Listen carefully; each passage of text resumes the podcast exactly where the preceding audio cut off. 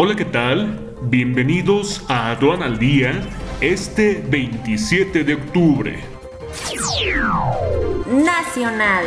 Recuperación de la economía mexicana se modera en agosto, crece 1.1%. Peso retrocede ante mayor aversión al riesgo.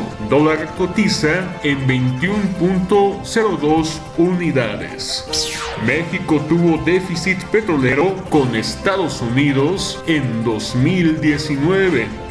Bancos de la Bolsa Mexicana de Valores pierden 13.018 millones de dólares. Precios del crudo caen casi 3% tras aumento de contagios en Estados Unidos y Europa.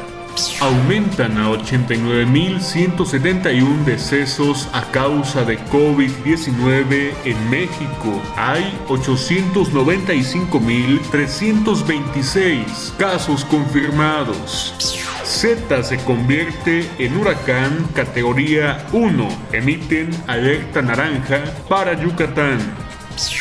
Internacional. China, único país que ha registrado crecimiento de sus exportaciones.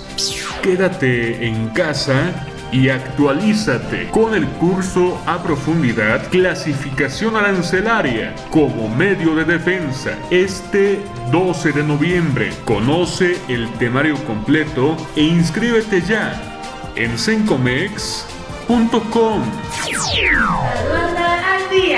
Este es un servicio noticioso de la revista Estrategia Aduanera. EA Radio, la radio aduanera